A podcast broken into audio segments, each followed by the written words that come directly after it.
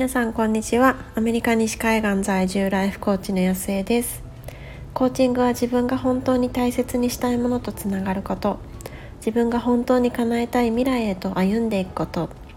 コーチングで心を整えることが体が疲れたらマッサージを受けるのと同じぐらい当たり前になって大切にしたいものを大切にして本当に叶えたい夢に進んでいき自分も周りも幸せにできる人を増やしたい。そんな思いでコーチングについてお話ししています。こちらは今3月23日木曜日の朝の8時45分です。ちょうどこの娘を送っていくとこのくらいの時間になるんですけれどもなんか最近ちょっとセッションが入ってたりですとかちょっと午後になってしまうことが多かったのでやっとこう午前中に撮ることができました。で今日は種をまく自分の中に種をまくということでお話ししてみたいと思います。なんかまああの時代柄しょうがないのかもしれないんですけれどもなんか私自身も含めてなんかこうやろうとするとすぐにこう結果を求めてしまう。なんか、えっと、例えばこの、まあ、21日あのよく言われるその宇宙元旦の日から、まあ、なんか始めてみようかなということであの、まあ、マッサージをちょっと取り入れてみようかなと思ってでそれに申し込んでたんですけれどもなんかそれって何て言うんでしょうこう肌が変わるって言われるとうん、まあ、ターンオーバーとかがあるからなんか9ヶ月3ヶ月ぐらいなのかなってこうパッて思ってたんですよね。なんかでもそれでもなんかちょっと長いなっていうふうに思ってたんですけれどもなんかこう根本的に変わるのはどのくらいだと思いますか？みたいなことをあの言ってプログラムの中で言っていて。でなんかねそれが、えっと、1年とか2年とか、まあ、1年から3年ぐらいっていうふうに言われたんですよね。えー、と思って 何て言うんでしょうなんかそういうのも含めてなんか私たちって結構なんか全部が全部こうクイックに結果が出るみたいななんかそんなことに慣れきっていてでしかもなんかそういうなんか魔法の方法じゃないですけれどもなんかそうまあ、ちょっとちょっとのことですぐ変われるみたいな方法を、まあ、なんか探しがちなのかなっていうふうに思うんですよね。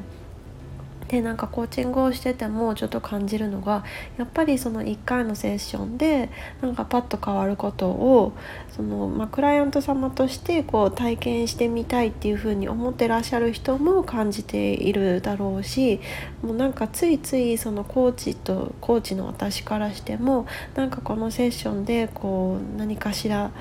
あのなて言うんでしょうドラマチックに変わってくれたらいいのになみたいなことをこう思わないようにしてもどうしてもちょっと思ってしまうところがあるんですよね。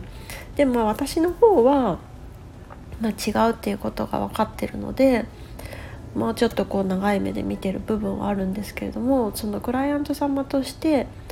申し込んでくださる方からするとなんかそういう風に感じてらっしゃる人がなんかすごく多いなっていうことをお話ししてて思います。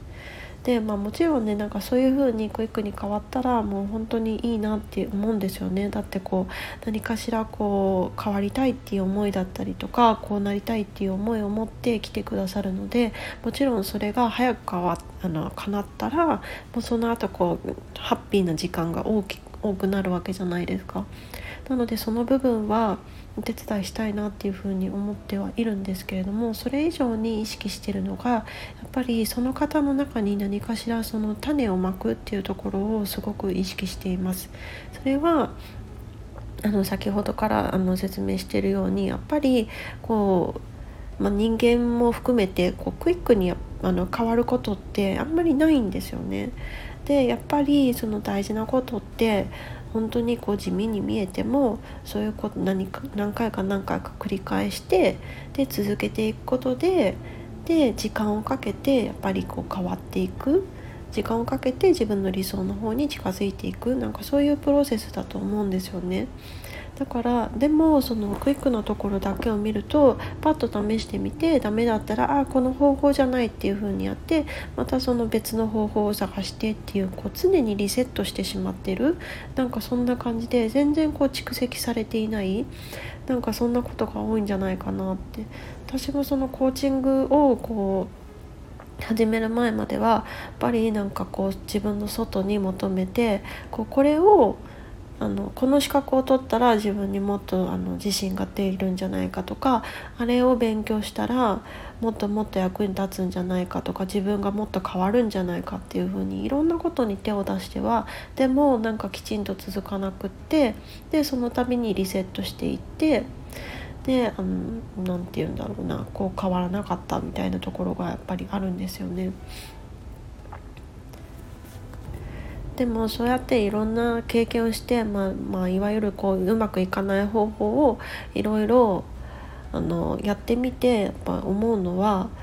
やっぱりこうセッション中に意識していきたいのはこうその方の中に種をまくこともちろんその一つこうあこういう視点はどうなのかなっていうふうに思ったことをご質問として投げかけてそれがすぐにこう答えが出ないことってねたくさんあるんですよね。でもそれをこうなんだろうそういう視点をこうポッと自分の中に取り入れることで今はそんなにも響かなかったりその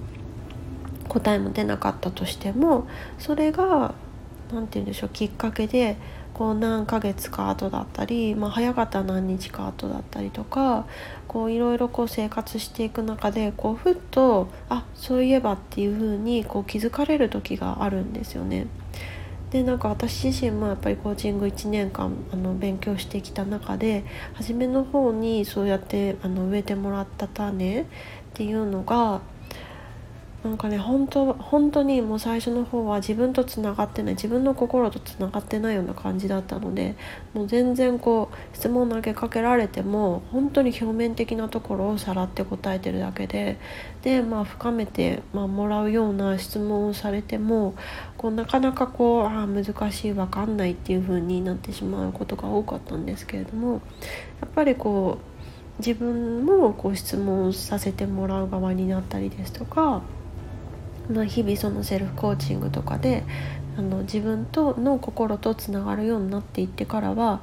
なんかふとした瞬間にあこれってああのああいうことだったんだな私にとってこういう意味があったんだなっていうふうにつながる、ね、瞬間があるんですよね。でそうするとなんかこうパッとまた視界が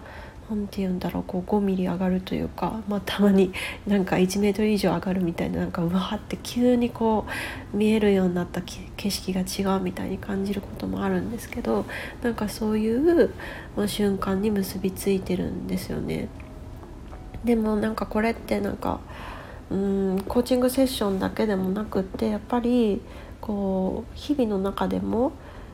まあ、クイックに求めすぎないクイックに求めすぎなくて、まあ、結果結果だけをすぐに得ようとするんじゃなくって、まあ、自分の中にこう種をまくなんかそんなことをもうちょっと意識してみたら変わっていくんじゃないかなっていうふうに思うんですよね。がすぐ結果が出そうなものだけをその求めてで、まあ、それってまあ何て言うんでしょうこう快楽と同じじゃないですかだってすぐ結果が見れ見えればやっぱりそのモチベーションも上がるしこうパッてやってパッとねこう来たらあいいなっていうふうに思うから、まあ、やりやすいしまあ、もちろんね簡単だとは思うんですけれどもそういうものだけじゃなくってその未来の自分をなんだろうなもっと楽しみにするような、まあ、パッとクイックにその結果は出ないけれどもいつかなんか大きな発見になったりとかいつか大きなその花が咲くのをこう楽しみにしつつ自分の中に種をまいていく。なんかそういうことを少しでも意識していくとなんか本当にこうなんだろう短期的な目線だけになったりとかその刹那的な楽しみだったりとかその刹那的なアチーブメントだけに振り回されるんじゃなくってもっと大きな目でゆったりしたこう態度で自分の未来に対して向き合っていってでそこからその未来に対する信頼から今のことにもっと今目の前のことにもっと集中できるそんな循環が始まっていく、うん、っていうふうに今は私は信じています。ということで、えっと、今回は自分の中に種をまくということについてお話ししてみましたなんかちょっとだいぶ抽象的な話になってしまったんですけれども何かこう最近目先のことばっかりにとらわれてるなとか、ま、なんかすぐに結果が欲しいっていうふうに焦ってるなみたいな方がいらっしゃったら何かこう考えるきっかけになっていたらいいなっていうふうに思います。では皆さん今日も素晴らしい一日にしていきましょう。